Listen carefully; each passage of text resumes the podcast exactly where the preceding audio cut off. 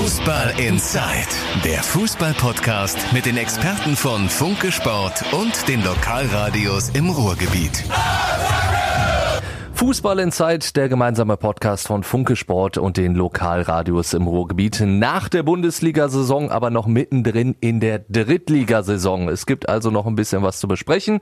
Und das machen der Kollege von Funke Sport, Sebastian Westling. Moin Sebastian. Hallo.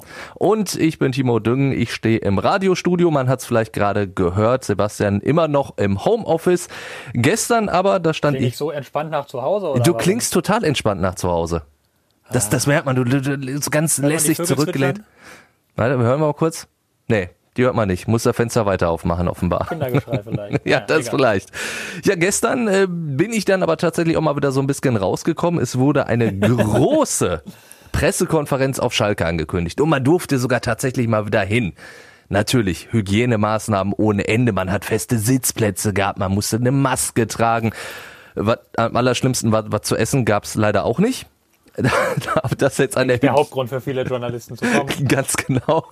Ähm, Ja, ob das jetzt wirklich Hygienegründe hatte oder dann äh, finanzielle Gründe, weiß man ja auch nicht, denn es ging in dieser PK natürlich auch sehr, sehr viel um die Finanzen des FC Schalke 04. Allerdings ganz am Anfang, da fand ich dann doch schon was äh, relativ bemerkenswert, denn da hat sich Marketingvorstand Alexander Jobst bei vielen entschuldigt für die letzten Wochen und Monate auf Schalke. In den vergangenen Monaten hat Schalke 04 in der Öffentlichkeit ein miserables Bild abgegeben. Neben der sportlichen, sehr schlechten Rückrunde haben wir auch in unseren Entscheidungen uns in vielen Dingen keinen Gefallen getan. Wir haben Fehler gemacht, für die wir uns entschuldigen möchten. Das hat er dann hinterher noch so ein bisschen ausgeführt, was er damit meinte. Also natürlich diese, diese Härteanfall, äh, Anfall, nee, Härtefallantrag-Geschichte, so sollte es heißen. Und natürlich dann auch die Entlassung äh, der Fahrer der Knappenschmiede. Wobei da hieß es dann auch, ja, das bleibt jetzt aber so, das haben wir entschieden, war zwar doof, aber das haben wir jetzt so entschieden. Deswegen, Sebastian, du warst ja nicht dabei.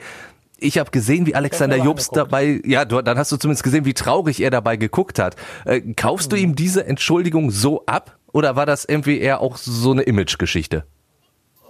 Das- Ich äh, bin immer vorsichtig Frage, damit, ne? Leute, Leuten äh, in den Kopf zu gucken. Also kann ich ja nicht, sondern ich kann auch immer nur davor gucken. Also ich kaufe ihm ab, dass er ehrlich bedauert, dass sich Schalke an dieser Stelle kommunikativ sehr doof angestellt hat.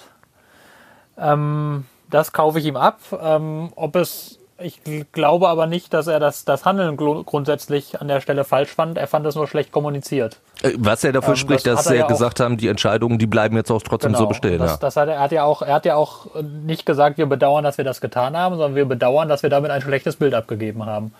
Ähm, das, wenn man da genau zuhört, also dann, dann ging es, ging es ihm vor allem darum, ähm, und äh, das Bedauern darüber nehme ich ihm ehrlich ab. Da muss man allerdings natürlich auch sagen, das lag in den vergangenen, das Ressort Kommunikation liegt jetzt schon seit einer ganzen Weile in seinem Ressort. Also das hätte er auch, hätte er auch selber in der Hand gehabt, dass das besser läuft. Aber wollen wir mal schauen. Man hat sich ja jetzt vorgenommen, dass es in Zukunft besser läuft und daran werden wir natürlich dann den FC Schalke in Zukunft auch messen. Ja, vor allen Dingen hat er auch gesagt, das Vertrauen soll zurückgewonnen werden, das natürlich viele jetzt in den Verein verloren haben. Und Schalke möchte transparenter sein, möchte also so manche Vorgänge auch wirklich dann aufzeigen. Ist gestern. Dazu muss ich sagen, ja, ach so, ja, das, Ja. das wirst du jetzt mich jetzt vermutlich fragen. Ich nehme die Antwort aber einfach vorne, vorweg. mach das.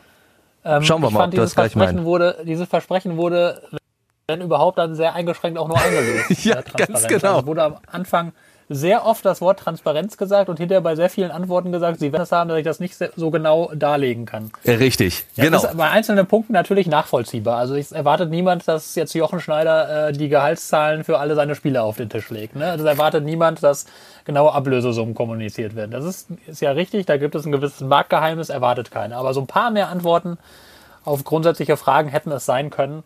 Ja, vor allen Dingen, als es darum man, ging, dass das er konkrete. Beispiele geben sollte. Wo wird denn jetzt Genau. eingespart? Und da hieß es ja, Genau. äh, da gibt's diverse Ansätze. Ja, genau. Also es wurde klar, es, Schalke will Krachen sparen. Irgendwie soll das am Spielerkader geschehen. Äh, aber viel mehr eben auch nicht. Das ist, das ist nun mal so. Also die, die, die, die versprochene ganz große Transparenz gab es da noch nicht. Das ganz große Konzept gibt es, wurde auch noch nicht verkündet. Mal gucken, ob es das gibt. Aber da sind durchaus noch Fragen. Du hast es gesagt, also Jochen Schneider hat zumindest angedeutet, dass natürlich der Spielerkader die meisten Sparpotenziale bietet. Hören wir nochmal kurz rein. Fakt ist, das ist äh, der entscheidende Hebel beim Fußballverein und da werden wir ansetzen müssen. Ähm, aber Zahlen ähm, diskutiere ich eh nie weil es Schalke 04 nicht hilft. Wenn es helfen würde, würden wir es machen. Ja, und das ist genau der Punkt, dass er natürlich da nicht offenlegt und sagt, so, der und der, der verdient so viel, da kriegt er natürlich jetzt weniger. Aber auch diese, diese Gehaltsobergrenze, die ja jetzt im Gespräch war, die wurde ja auch weder bestätigt noch dementiert. Also es hieß nur, wir haben uns intern ein paar Regularien ja dann irgendwie angepasst, die wir, an die wir uns halten möchten. Aber so wirklich konkret ist er da halt nicht geworden.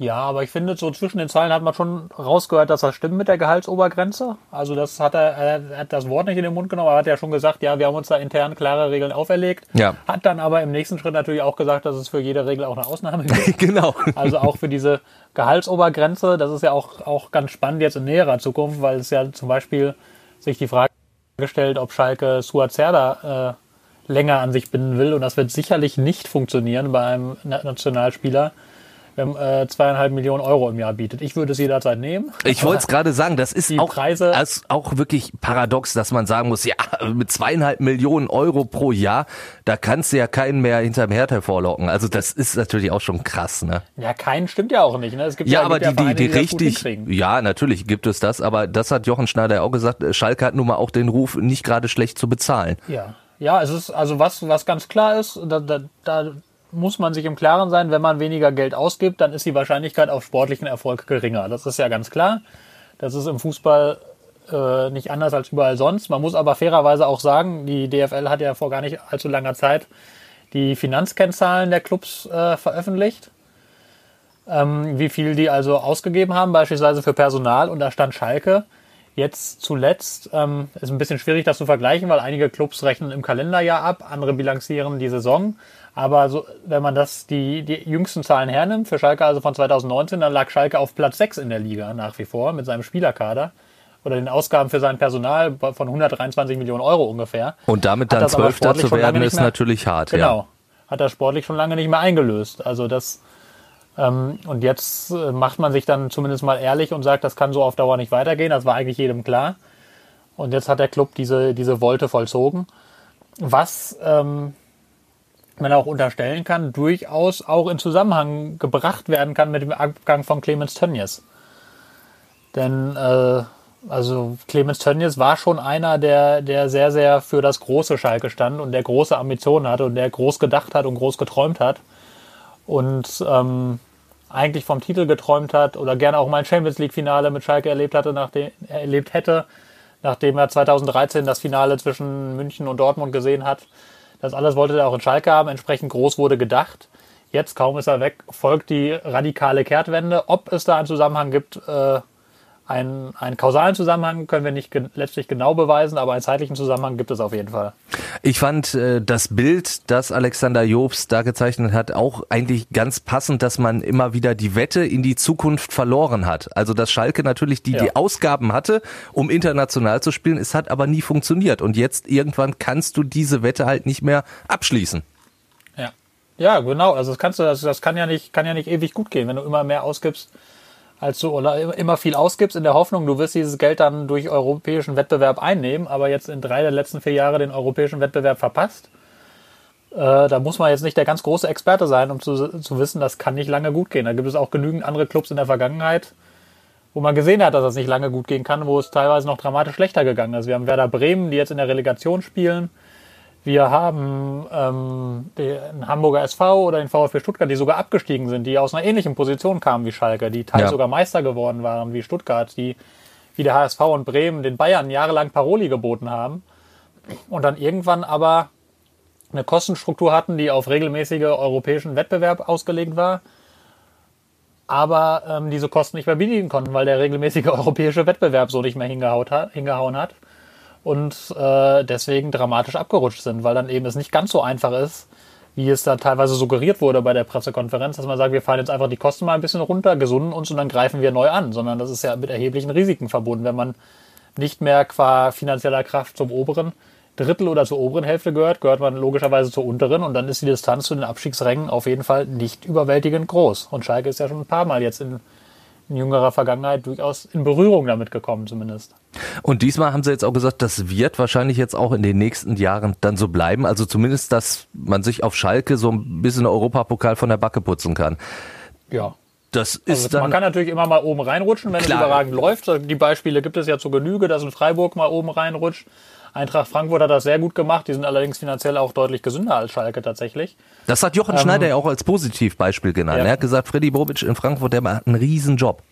Ja, das kann man ja auch, äh, das kann man ja auch vorbehaltlos so unterschreiben. Also wie, wie sich Frankfurt entwickelt hat, die ja äh, ständig am Abgrund wirklich zur zweiten Liga standen, äh, teilweise auch abgestiegen waren, die auch finanziell gewaltige Probleme haben, die es aber geschafft haben, ähm, äh, A, die Zahlen in den Griff zu bekommen und B, äh, dann mit ihren Mitteln hervorragende Fußballmannschaften zusammenzustellen und dann über, über teure Spielerverkäufe sich finanziell weiter gesund zu stoßen. Da muss man echt den Hut vorziehen und die jetzt ähm, doch durchaus sich so als Mittelkraft in der Bundesliga etablieren. Wenn Schalke jetzt natürlich nicht mehr mit dem großen Portemonnaie losziehen kann, dann muss man natürlich gucken, wo kriegen wir äh, talentierte Spieler her. Und da setzt man natürlich jetzt in Zukunft sehr auf die Knappenschmiede. Das hat David Wagner dann auch nochmal gesagt. Wir haben weiterhin spannende Jungs, äh, die wir jetzt auch aufgrund der finanziellen Situation, aber auch aus, aus Überzeugung ähm, weiterhin fördern, supporten und unterstützen werden. Das klingt jetzt natürlich so ein bisschen aus der Not eine Tugend machen, hatte aber, glaube ich, auch dann noch so einen Nutzen, weil wenn du den Fans auf Schalke verkaufen willst, Europa könnt ihr erstmal erledigen, dann wollen die aber zumindest Jungs aus der eigenen Jugend auf dem Platz sehen, oder?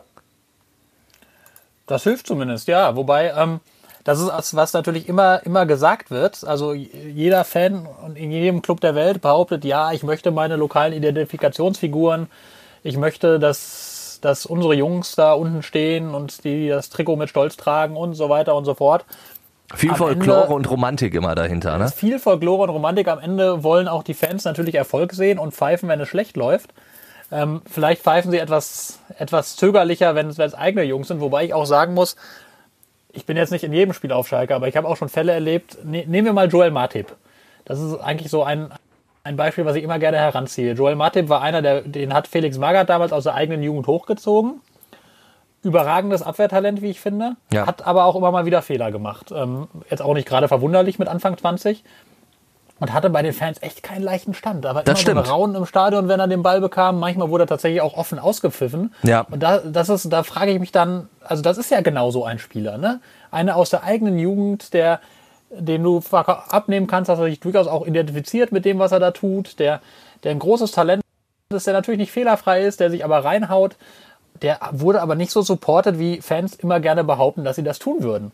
Also deswegen bin ich mal gespannt, ob, es, ob sie es tun werden. Natürlich sind die Chancen erstmal größer, wenn du, wenn du da viele eigene Jungs hast, von denen man auch weiß, die haben nicht so viel gekostet, wie jetzt irgendwie irgendein 15 Millionen Euro teurer Spanier, dann ist der Fan, Fan natürlich erst einmal zurückhaltender in seiner Kritik, aber es soll nicht heißen, dass die sich dann alles erlauben können sozusagen. Aber ich finde das einen spannenden Ansatz, einen guten Ansatz. Man hat ja jetzt auch in, äh, die letzten drei Spiele sehr viele junge Spieler rangelassen. Da war Shan Bostoan ein großer Gewinner, finde ich. Der- Absolut. Der hat direkt der- im ersten Spiel gegen Leverkusen eine richtig gute Partie abgeliefert. Genau, danach war, danach war es dann auch nicht mehr ganz so gut in den nächsten beiden Partien, muss man auch fairerweise sagen, was jetzt aber auch nicht verwunderlich ist bei einem 19-Jährigen. Ähm, also da, aber der hat mir gut gefallen, der hat, der hat äh, ordentlich äh, investiert, der hat seine Bereitschaft gezeigt, der, der hat rotzfrech aufgespielt, der kann was am, am Ball, das kann was werden. Wobei man natürlich auch fairerweise sagen muss, jetzt ist Shan Bostoan auch nicht das klassische Eigengewächs, sondern er ist vor Ja, allem vom ersten FC Köln gekommen, ja. Genau, ähm, aber dennoch, den, den hat man rechtzeitig erkannt, den hat man geholt und der weist jetzt seine Bundesliga-Tauglichkeit nach. Von daher hat man das gut gemacht und das ist ja auch so ein Weg, den, den die Schalke jetzt durchaus auch weitergehen wollen. Dass man da auch wieder verstärkt drauf setzt, dass man Spieler holt, rechtzeitig erkennt, die, die anderswo vielversprechend sind und die dann in den eigenen Nachwuchs integriert und irgendwann hochzieht. Da hat man jetzt schon drei, drei Spieler geholt von der Konkurrenz. Ähm, und zwar äh, Kerim Shalanoglu, das ist der Cousin von, von Hakan Shalanoglu.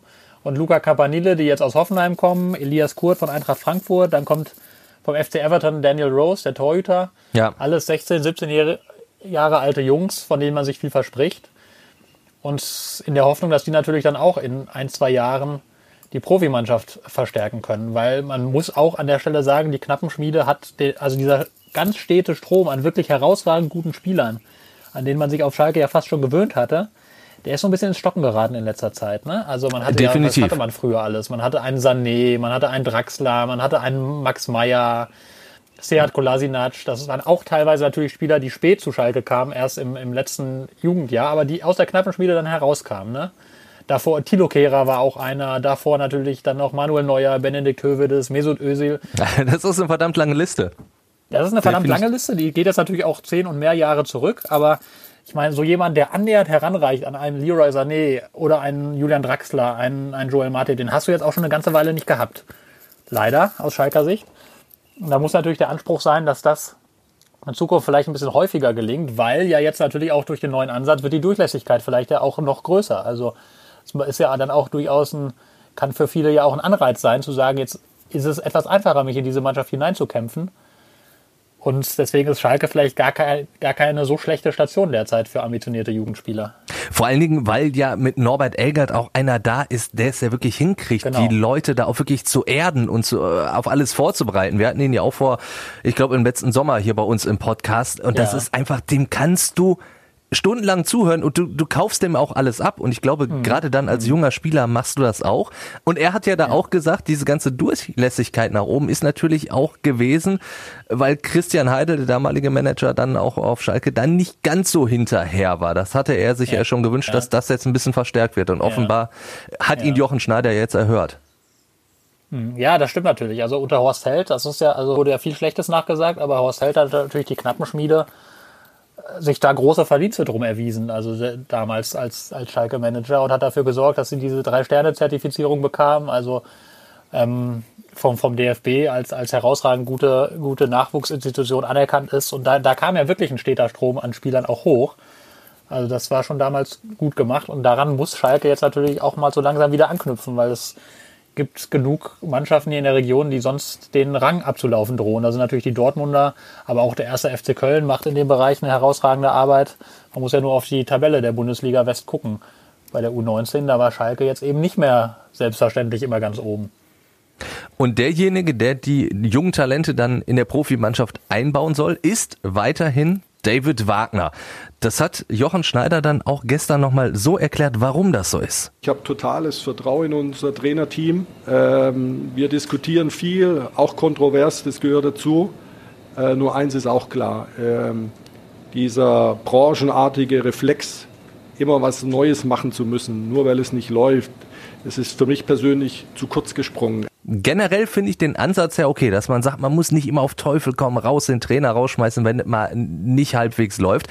Allerdings die Erklärung fand ich dann teilweise auch so ein bisschen merkwürdig. Es hieß ja, äh, als Hauptgrund wurde ja gestern übrigens für die schlechte Saison natürlich wieder das Verletztenproblem vorgeschoben. Und da hieß es ja, als David Wagner noch eine richtig gute Truppe und alle beisammen hatte, dann hat die Mannschaft ja auch gut gespielt, danach eben nicht. Ketzerische Frage, ist ein Trainer nicht auch manchmal dafür da, aus relativ wenig dann vielleicht zumindest noch so ein bisschen Erfolg rauszuholen? Weil es war ja einfach gar kein Erfolg mehr da. Ja, ja, das ist natürlich, ähm, ich meine, David Wagner hat ja sogar selbst gesagt, er kann äh, das Wort Verletzungspech nicht mehr hören. Ja, Man muss natürlich, also klar, es stimmt natürlich, Schalke hatte viel Verletzungspech. Ähm, wobei ich auch so ein bisschen vorsichtig immer bin mit dem Wort Verletzungspech, weil man kann durch geschicktes ähm, Management äh, und durch geschicktes Training, durch geschickte Regeneration, durch genaue Beobachtung der Spieler eigentlich sehr, sehr viel in diesen Bereichen machen. Also wenn sich bei einem Club, das hat Schalke jetzt auch erkannt, Schalke Genau. hat jetzt sein gesamtes Fitnessteam ausgetauscht. Ja. Also wenn sich bei einem Club Verletzungen häufen, dann ist das nicht immer nur Pech, sondern dann wird da einfach auch etwas falsch gemacht oft. Ähm, es gibt ja auch Gegenbeispiele, wo sich sehr, sehr wenige Spieler verletzen, immer und immer wieder. Ähm, also das, das einmal dazu. Also erster Teil, das ist nicht einfach nur, das fällt nicht einfach nur vom Himmel, sondern da muss natürlich Schalke auch eine gewisse Verantwortung einräumen. Das haben sie ja auch getan oder eingestanden, dadurch, dass sie jetzt da sehr viel tauschen. Und B, hast du natürlich recht. Also das ist, es ist ja nicht so, dass, dass Schalke nur elf Spieler im Kader hat. ja. Ähm, und das ist natürlich dramatisch, wenn dir fünf, sechs, sieben, acht Stammspieler über längere Zeit fehlen. Aber du musst natürlich dann trotzdem den Anspruch haben, über 16 Spiele hinweg vielleicht mal ein, zwei zu gewinnen, wenn es gegen Union Berlin, Fortuna Düsseldorf oder Dem SC Werder Paderborn geht. Bei aller Liebe oder den SC Paderborn. dann darfst du auch mal Spiele gewinnen, selbst wenn dir viele Stammkräfte fehlen, weil da musst du ja immer noch, du zahlst ja immer noch. Ich habe ja gerade eben die, die, die Personalaufwand genannt. Also der liegt, der liegt bei Schalke viermal so hoch wie, wie beim SC Paderborn. Dann darfst du den auch mal besiegen, wenn dir ein paar Stammspieler fehlen. Ne? Also das ist eine Erklärung dafür, dass es schlecht läuft. Ich weigere mich aber, die als einzige zu akzeptieren. Richtig. Also das werden die auf Schalke, denke ich, intern auch nicht tun. Ähm, das Ding ist jetzt natürlich A, dass man vielleicht auch nicht die ganz große Alternative dazu sieht. Wer soll das jetzt statt David Wagner machen? B ist es natürlich, das ist jetzt ein bisschen fies, das so zu sagen, aber es ist auch nicht von der Hand zu weisen, dass Schalke jetzt einfach derzeit überhaupt kein Geld zur Verfügung ja, hat. Eine Abfindung und kannst so eine du Trainer, dir nicht leisten. Abfindung ja. für einen Trainer und äh, ein gesamtes Trainerteam ist jetzt auch nicht ganz billig. Ähm, da müssen du also schon voll von überzeugt sein, dass es besser wird. Das ist das Nächste. Ja, und ähm, du gehst jetzt eh einen neuen Weg. Du hast so viele, so viele Baustellen derzeit. Du hast ja keinen Finanzvorstand, du hast keinen Aufsichtsrat und so weiter, äh, keinen Aufsichtsratschef, beziehungsweise du hast wieder einen, aber der, der aber der war nur der Stellvertreter, ist sozusagen einfach ähm, mehr oder weniger genau, nachgerückt. Also du hast so viel, so viel im gerade so viele, so viele Löcher und Lücken und dann jetzt noch den Trainer auszuwechseln, wäre natürlich ein, ein riskantes Unterfangen. Ähm, ja, das alles in allem führt dazu, dass man es weiter mit David Wagner macht. In dem Wissen aber natürlich auch, dass, dass der Kredit gering ist. Und wenn jetzt das hat er ja selber auch Saison, gesagt, ne? genau. hat er zugegeben. Der Rucksack wird natürlich enorm sein, den er mitnimmt in die neue ja. Saison. Und wenn jetzt die nächste Saison schwach startet, also es kann ja passieren, man kriegt im DFB-Pokal einen ambitionierten Zweitligisten zugelost. Und dann wird das schon mal schwierig. Dann spielst du gegen eine Mannschaft, die schon, schon länger im Wettbewerb ist, die, weil die zweite Liga ja voraussichtlich, wir wissen es noch nicht, etwas früher beginnt. Dann, ähm, dann wird das schon mal herausfordernd. Dann nehmen wir mal an, du scheidest im DFB-Pokal aus, dann verlierst du die Erstligaspiele jetzt gegen, ich sag mal, Hertha BSC Berlin und ähm, den FC Augsburg. Das soll ja auch vorkommen. So, und dann, dann brennt aber sofort wieder der Baum. Ja. Also das ist, ist, es bleibt ein sehr wackeliges Konstrukt insgesamt, der FC Schalke 04. Vor allen Dingen natürlich auch wegen der Finanzen, die haben wir angesprochen. Das wurde dann halt gestern auf einer ganz, ganz großen PK dann halt, äh, wir haben es angesprochen, mehr oder weniger offengelegt. Ich habe das Gefühl, bei Borussia Dortmund ist das alles ein bisschen ja defensiver ausgefallen, ne? weil der Verlust ist ja auch durchaus da. Also richtig geil, so finanziell lief das Jahr jetzt logischerweise auch nicht. Corona natürlich, natürlich hat da mit reingespielt. Ganz, ganz groß. Ja, klar. Ja klar, also das ist ja, ist ja, ist ja kein Geheimnis und keine Überraschung. Das war ja auch klar. Der, also der, der BVB hatte seine Gewinnprognose ja schon vor längerer Zeit zurückgezogen. Ähm, und jetzt mussten sie dann, weil, weil sie eben börsennotiert sind, als der Club Farbe bekennen.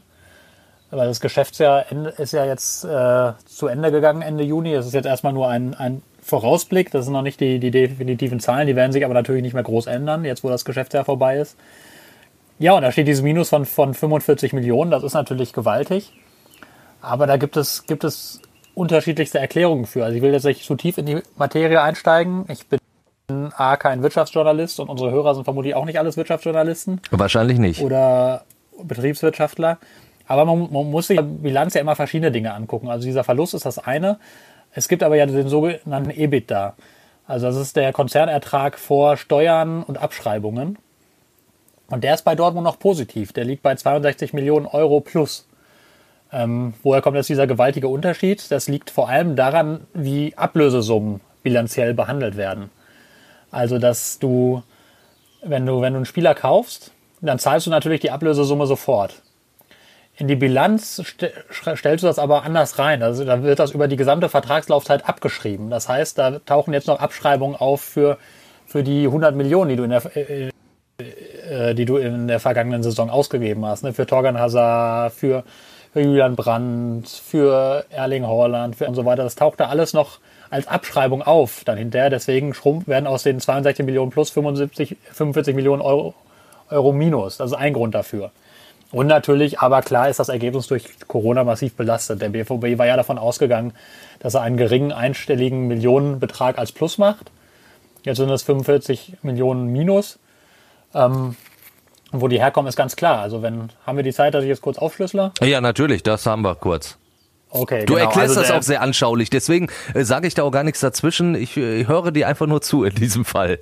Alles klar. Also der BVB äh, verdient pro Heimspiel ungefähr 4 Millionen Euro, wenn es ausverkauft ist. 3 Millionen durch die Zuschauer, 1 Million durch das, was die essen, trinken und an Merchandising kaufen. 4 Millionen pro Heimspiel mal 5 Heimspiele sind 20 Millionen, die schon mal weg sind. Ein Riesenbatzen. Dann kommen natürlich die Fernsehgelder hinzu. Da ist durch die Kündigung von Eurosport fehlen der gesamten Liga plus minus 20 Millionen Euro. Ähm, dann hat Sky einen Rabatt bekommen von 7,5 Prozent dafür, dass sie die, äh, die Raten ausgezahlt haben, bevor sie eigentlich fällig waren. Ja. Um, weil einige Clubs ja gerettet werden mussten, aber 7,5 Prozent Rabatt bekommen, sind auch nochmal 50, 60 Millionen gesamte Liga. Davon fehlen Borussia Dortmund dann immer 6,5 Prozent ungefähr, also plus minus, aber das so durch die, durch die Geldverteilung ungefähr. Also da kommen weitere Millionen dazu, die fehlen. Natürlich einige Sponsoren Geld zurückbekommen oder nicht gezahlt, weil die vereinbarten Leistungen nicht erbracht werden konnten. Da geht es natürlich A um, in, in, was jetzt Zuschauer bei den Spielen alles nicht zu sehen bekamen, aber du willst ja eigentlich normalerweise stellst du deine Spiele auch für Werbetermine zur Verfügung, für irgendwelche Meet and Greets, für hier mal eine Eröffnung von irgendeinem Autohaus oder was weiß ich. Das ist ja alles flach gefallen. Das bezahlen die Sponsoren dann natürlich auch eher ungern, um es mal Klar. vorsichtig zu formulieren. Und auch in der Champions League, also die vermeintlich sicheren Millionenausnahmen in der Einnahmen in der Champions League sind nicht ganz so sicher, weil auch da viele Partner gesagt haben, ja Moment, ihr habt ja das Produkt bislang nicht geliefert. Und da sind, das sind auch gigantische Millionensummen, die da, die da jetzt der UEFA fehlen und die dann auch an die Clubs weniger ausgeschüttet werden. Und auch dafür musste der BVB Rückstellungen bilden. Also da kommt einiges zusammen. Und so steht dann am Ende ein so großes Minus. Also insgesamt sind es so ungefähr 60 Millionen, die der Club weniger eingenommen hat. Er konnte 12, 13, 14 Millionen ungefähr konnte er einsparen, unter anderem durch den Gehaltsverzicht der Mannschaft, Klammer auf, der jetzt auch bis Ende des Jahres weiterläuft, Klammer zu. Auch ganz kurz, der Einschub auch auf Schalke wird das jetzt erstmal zumindest äh, bis zum Trainingsstart so bleiben und dann will man sich nochmal zusammensetzen und da hat Ja, Jochen also Schneider genau, auch schon gesagt, facto- das wird wahrscheinlich auch nochmal klar gehen mit der Mannschaft. Nur Genau, mal als de facto ist das Einschub. ja ausgelaufen. Ja. De facto ist das ja ausgelaufen Genau. bei Schalke Ende Juni. Galt nur bis Saisonende, aber die wollen sich nochmal zusammensetzen. Bei Borussia Dortmund gilt das schon. Da, da hatte man von Anfang an gesagt, solange äh, keine Zuschauer und so weiter und so fort sind es, da hatte man das verschieden gestaffelt, je nachdem, spielen wir wieder ja, nein, kommen Zuschauer, ja, nein und so weiter und so fort. Ähm, hat die Vorkehrung getroffen und die Spieler verzichten weiterhin auf Gehalt. Es sind, äh, wenn ich richtig informiert bin, 10 Prozent, auf das die in etwa verzichten. Und da kommt auch ein, kommt ein erklecklicher Batzen beisammen, aber es reicht natürlich bei weitem nicht, um die Einnahmeverluste auf der anderen Seite auszugleichen. Und das Aber- Ganze wirkt sich natürlich dann jetzt auch auf die Transferpolitik aus, logischerweise für die neue Saison. Natürlich. Also man muss jetzt einmal noch vorneweg sagen, Borussia Dortmund ist finanziell sehr, sehr gesund. Das ist ja der große Unterschied zu Schalke, wo vorher schon 200 Millionen Euro Schulden Genau, Buche standen. klar. Dortmund hatte keine Schulden, hat ein gigantisches Eigenkapital von über 300 Millionen Euro, was Stadion, Spieler und so weiter und so fort. Und hatte, hatte auch eben ein Festgeldkonto, wo ein bisschen Geld drauf rumlag. Ähm, es ist jetzt natürlich so, dass, dass Dortmund jetzt Schulden machen muss. Das hat Hans-Joachim Watzke offen eingeräumt. Also man, man nimmt jetzt äh, Geld auf, so viel man kriegen kann, weil man einfach Liquidität braucht. Genau, und wenn man es nicht braucht, gibt man es am Ende einfach zurück, so hat das, glaube ich, gesagt. halt Ne? Zurück, genau. Aber also Dortmund wird jetzt natürlich Schulden machen müssen. Die kommen da nicht drum rum, aber sie sind grundsätzlich gesund. Und Hans-Joachim Watzke hat gesagt, also selbst wenn wir jetzt zwei oder drei Jahre so weitermachen müssen ohne Zuschauer, reicht die Liquidität. Dann wird es aber irgendwann eng. Dann muss man die Kostenstrukturen doch deutlich runterfahren. Und was man jetzt natürlich als erstes macht, man, man spart sich alle sozusagen überflüssigen Ausgaben. Das ist, gibt, trifft einmal Bauvorhaben. Man wollte eigentlich an der Strobelallee vor dem Stadion groß umbauen. Das ist erstmal zurückgestellt. Und natürlich das Thema Transfers ist weitgehend zurückgestellt. Also die Personalplanungen sind so gut wie abgeschlossen. Man hat Meunier geholt. Man, äh, Hofft jetzt man noch auf Bellingham, noch oder? Bellingham holen Ja. und man konnte eben Hakimi nicht holen. Also bei Ashraf Hakimi war es ja so, die Laie endete. Ja. Ähm, der, und der ging zurück zu Real Madrid, so war es so war es vorgesehen. Und dann hat Inter Mailand sich gemeldet, wollte ihn kaufen für 45, 45 Millionen Euro. Und da hätte der BVB theoretisch ein Matching Right gehabt. Hätte also sagen können, ja Moment, bieten wir auch, der bleibt bei uns. Also den Spieler fand man in Dortmund auch nach wie vor interessant, hat aber gesagt, wir können in der aktuellen Zeit keine 45 Millionen Euro für ihn ausgeben. So ist das einfach. Und vor allen Dingen hast du ja mit Monier dann tatsächlich einen ablösefreien Spieler geholt für die rechte Seite. Das ist ja dann auch noch ganz okay. Auch wenn Hakimi Genau, natürlich hast- zuletzt genau. deutlich offensiver gespielt hat, aber äh, diese Rechtsverteidiger-Vakanz hast du ja dann direkt ausgeglichen, indem du einen Spieler ablösefrei geholt hast. Ja, genau. Also genau, da entsteht keine Verge Also man hätte ihn trotzdem ähm, gerne gehabt. Klar, Aber- ein guter Spieler, den behält man, wird man natürlich gerne behalten, ja klar. Ja, aber ging halt nicht. Man muss, man muss aufs Geld schauen. Auch der BVB muss aufs Geld schauen. Ähm, kann nicht ganz so viel ausgeben, wie es der FC Bayern ja offensichtlich noch kann. Aber ist jetzt auch nicht nackt nicht am Hungertuch. Man wird vermutlich, wie gesagt, Jude Bellingham holen. Dafür werden auch mal mindestens 20 Millionen Euro fällig werden. Der Club, also äh, der FC Birmingham, in der, in der äh, Birmingham City vielmehr, Entschuldigung, in der, in der zweiten englischen Liga, die hätten gerne deutlich mehr. Aber der Spieler hat recht deutlich gemacht, dass er, wenn, dann zum BVB wechseln will, weil er dort gute Aussichten für sich sieht. Der BVB will ihn gerne haben und da wird man sich, denke ich, einig werden.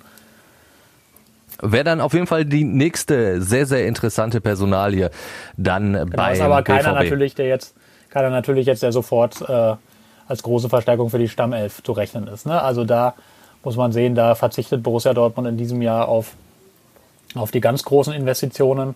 Also Meunier kommt, dafür Hakimi weg. Das ist ja quasi, kann man sagen, ein 1 zu 1 Ersatz. Ansonsten wird jetzt nicht ganz viel investiert. Sollte Jaden Sancho gehen, sieht das natürlich nochmal anders aus. Es gibt aber kein Anzeichen dafür. Äh, Stand jetzt, weil sich noch kein Club gemeldet hat, der so viel Geld, wie es der BVB will, auf den Tisch legt. Und dann geht es vor allem auch darum, die vielen Leihspieler abzugeben. Ne? Also sind ja jetzt noch sechs Spieler, die potenziell zurückkehren. Immer Toprak, wenn Bremen absteigt, kommt zurück. Dann Sergio Gomez, äh, Marius Wolf. Ähm, André Schürle. André Schürle natürlich. Ähm, der auch nicht ganz so wenig verdient. Großer Kostenposten, ja. genau. Ähm, jetzt kriege ich sie gar nicht alle zusammen. Das ja, Jeremy Toljan ist jetzt abgegeben worden an US Sassuolo. Ähm, Janice Burnic ist da noch da. Und Felix Paslak, genau. Die ähm, stehen erstmal fast alle wieder auf der Matte, wenn es losgeht im Juli. Und dann muss Michael Zorg mal gucken, ob er die loswerden kann. Du hast äh, vorhin schon gesagt, äh, Joachim Watzke hat gesagt, wenn es denn äh, so weitergeht, also auch ohne Zuschauer, dann könnte der BVB noch was länger überleben. Aber die Hoffnung besteht natürlich, dass auch zur neuen Saison vielleicht dann doch mal wieder Zuschauer da sind. Zumindest wird das jetzt so ein bisschen ausgetüftelt, wie es funktionieren könnte. Genau, die DFL arbeitet da dran. Da gibt es eine Kommission, die am Donnerstag, also jetzt wir zeichnen am Donnerstag auf und auch heute zusammensitzt. Aber da kann man jetzt nicht erwarten, dass da jetzt irgendwie ein spruchreifes Konzept kommt, so und so viele Zuschauer dürfen rein, weil das ist anders als das Konzept für den Sonderspielbetrieb, wo man ganz klar sagen konnte, dass es die Zahl an Leuten, die wir nun mal brauchen, damit ein Spiel über die Bühne geht, ist das ja jetzt sehr, sehr anders, weil jedes Stadion einfach so unterschiedlich ist, ja. dass man da jetzt nicht sagen kann, ihr lasst einfach nur die Hälfte rein oder so. Weil zum Beispiel in Leipzig, da gibt es ein, ein recht weit ausgearbeitetes Konzept, das wurde, hat mir der Verein vorhin nochmal bestätigt wo man sagt, wir würden, könnten uns vorstellen, ungefähr die Hälfte der Zuschauer reinzulassen, mit Masken, mit Abstand und so weiter und so fort. Das funktioniert. Das würde an einem Standort wie Union Berlin oder Borussia Dortmund eher nicht funktionieren, weil man dort riesige Stehplatzbereiche hat im Gegensatz zu Leipzig, die man ja nicht belegen kann, weil dort ist es unfassbar schwer oder eigentlich unmöglich, Mindestabstände auch wirklich zu garantieren. Das heißt, man redet eigentlich immer nur über den Sitzplatzbereich. Ähm, und das heißt, in Dortmund kannst du nicht einfach die Hälfte voll machen, weil dann mehr als jeder zweite Stuhl belegt wäre, sondern du kannst, kannst dich ja nur auf den Sitzplatzbereich beschränken, ähnlich bei Union Berlin. Deswegen ist es unfassbar schwer, irgendwelche Quoten jetzt festzulegen. Und es kommen ja dann auch noch Dinge dazu wie Toiletten, da dürfen keine Schlangen entstehen, dürfen am Einlass keine Schlangen entstehen, auf dem Weg dahin muss irgendwie das geregelt werden. Das heißt, da wird sehr, sehr viel lokale Abstimmungsarbeit zwischen den Clubs und den Behörden notwendig sein. Aber es ist so, dass die Zuversicht groß ist in der Liga, dass man, dass man, wenn es Mitte September losgeht, wieder einen Teil der Zuschauer im Stadion hat man muss aber auch einschränkend dazu sagen, ähm, Geld verdienen werden die Bundesligisten und auch die Zweitligisten damit erst einmal nicht. Weil du einen sehr, sehr viel größeren Aufwand treiben musst für sehr, sehr viel weniger Zuschauer im Stadion. Also das kommt auf plus minus null am Ende tatsächlich raus bei den meisten, wo ich jetzt nachgefragt habe. Wäre aber ähm, was fürs Gefühl, dann vielleicht ein wenig. Genau, wäre was fürs Gefühl. Auf jeden Fall. Und man kann das dann ja, wenn es gut läuft, nach und nach dann hochskalieren. Aber erst einmal im ersten Schritt verdienen die Clubs damit eigentlich kein Geld. Dann lass uns zum Abschluss einmal noch in die dritte Liga gucken, denn da wird noch gespielt. Ja. Gestern vorletzter traurig. Spieltag, ganz genau. Und der war wirklich sehr, sehr traurig. Der MSV Duisburg kann den direkten Aufstieg nicht mehr schaffen und das, obwohl er sehr, sehr lange Tabellenführer war. Aber nach der Corona-Pause ist es einfach noch weiter runtergegangen. Gestern dann eigentlich ein super Spiel gemacht bei der zweiten Mannschaft der Bayern. Aber da muss man sagen, diese Bayern sind halt wie die großen Bayern. Die spielen bis zur allerletzten Sekunde. Und dann gab es eben diesen Treffer in der Nachspielzeit. Jetzt ja. kann der MSV höchstens die Relegation schaffen. Und dann würde Nürnberg warten. Also meine Hoffnung ist da mittlerweile sehr, sehr gering. Ich weiß nicht, wie du das empfindest. Ja, ich bin jetzt auch nicht der der große Optimist. Optimistischste. Also ja, zumal, also du hast ja einfach auch nicht mehr selbst in der Hand. Das ist ja, das ist ja die Krux. Erstmal musst du Haching schlagen, das ist ja durch ist ja möglich, aber. Ich so wollte gerade wie sagen, nach der Corona-Pause ist das äh, überraschend leicht möglich, denn Unterhaching ist ja noch weiter durchgereicht worden. Das ist ja Wahnsinn. Ja, aber es ist auch überraschend leicht möglich, leider vom MSV Duisburg nicht besiegt zu werden nach der Corona-Pause. Das Fragen wir mal halt, in Jena äh, nach, ganz genau. ist halt die Krux und also dann Ingolstadt, die müssten ja unentschieden spielen mindestens Genau. mal. Gegen 1860 Ähm, München, die rein 1860. theoretisch aber auch noch auf den Relegationsplatz Ja, ja. kommen können. Da ist zumindest Genau, äh, diese ist- Spannung drin. Da geht's zumindest. Da geht's zumindest Ja. um etwas. Das ist das Gute. Also äh, 1860 kann das Spiel nicht abschenken, anders als Unterhaching. Ähm, also es, natürlich, äh, der MSV hat noch Chancen auf diesen Relegationsplatz. Aber ich, also selbst wenn man den besetzt, dann, dann hast du eigentlich, also ich bin schon, schon pessimistisch, dass das klappt. Und selbst wenn, wenn das klappt, dann bist du, äh, ja, dann bist du auf diesem Relegationsplatz und hast dann, musst dann den MS, äh, den MSV sage ich schon, Den 1. FC Nürnberg Nürnberg. aus dem Weg Ja. räumen was auch nicht so ganz leicht ist. Also ich habe keine allzu großen Hoffnungen mehr, dass der MSV nächstes Jahr in der zweiten Liga zu sehen ist. Und generell, wenn wenn äh, wenn es nicht noch andere ja, Sachen gäbe, die da mit reinspielen würden, würde ich ja rein sportlich sagen, vielleicht tut es dieser ja doch neu zusammengestellten und auch relativ jungen Truppe vom MSV ja sogar gut, nochmal eine Ehrenrunde zu drehen, dass man vielleicht sagt, ja, aus der Saison haben wir gelernt, wenn da nicht diese Finanzen wären. Du weißt ja gar nicht, ob diese Mannschaft wirklich noch so dann zur neuen Saison zusammenspielen wird. Denn vielleicht musst du ja irgendwann auch verkaufen. Ich meine, die ganz großen Beträge wirst du da nicht reinholen. Aber vielleicht so ein Zweitligist, der sagt, komm, der Vincent Vermey, den kannst du vorne reinstellen. Könnte ja zum Beispiel vorkommen. Ja, ja, aber das Problem ist, derzeit ist der Transfermarkt ja faktisch tot. Auch das kommt Also noch das hinzu, ist, ja. Das ist ja, ähm, also du wirst ja, wirst ja jetzt keine, keine Spieler finden, die du zu dem Marktwert los wirst, die sie vor Corona einmal hatten. Ähm, und ja, also der MSV ist, also ist in einer ganz, ganz, ganz ver, äh, verzwickten Lage. Also weil A, durch Corona brechen ja jetzt sowieso die Einnahmen weg.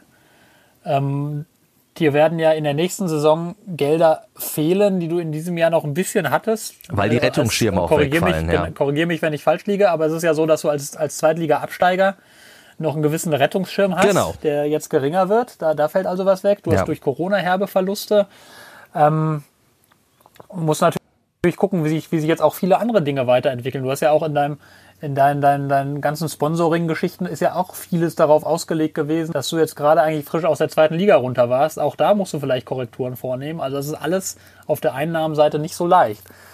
Und wie gesagt, du kannst, kannst kaum Spieler für gutes Geld verkaufen derzeit. Vielleicht erholt sich das ein bisschen, aber es wird dauern, bis sich das erholt. Also es wird für den MSV Duisburg sehr, sehr, sehr schwierig, denke ich, ähm, einerseits diese Mannschaft zusammenzuhalten, andererseits diese Mannschaft aber auch, äh, wenn man sie nicht zusammenhalten kann, dann würde man ja Lust wenigstens werden, ja. Geld, Ja, Geld dafür erwarten. Im Gegenteil, das ist ja auch schwierig. Also das, diese Mannschaft zu finanzieren wird schwer genug, sagen wir so. Also ähm, du musst eigentlich dann, du musst ja deine, deine Kostenstrukturen jetzt auch anpassen, wenn es nicht hochgeht. Und das wird sehr spannend zu sehen, wie das gelingt. Immerhin eine positive Nachricht gab es dann gestern, dass Schau ins Land Reisen weiterhin Namensgeber der Arena ist. Also Ja. da kommt zumindest noch ein bisschen Geld rein. Wobei, Aber auch da, da kenne ich die Zahlen nicht, aber ich vermute mal, dass ein Reiseunternehmen in diesen Zeiten jetzt auch nicht die, die Schatulle ganz weit öffnet. ja, äh, definitiv. Ich glaube, das ist aber auch so ein bisschen Nibelungentreue, die da eingehalten wurde. Äh, Weil es, Mhm. es gab ja ein anderes Interessent, maschinensucher.de. Das wäre ein weiterer schmissiger Stadionname. Ja, wäre, Also wäre ganz, ganz groß gewesen.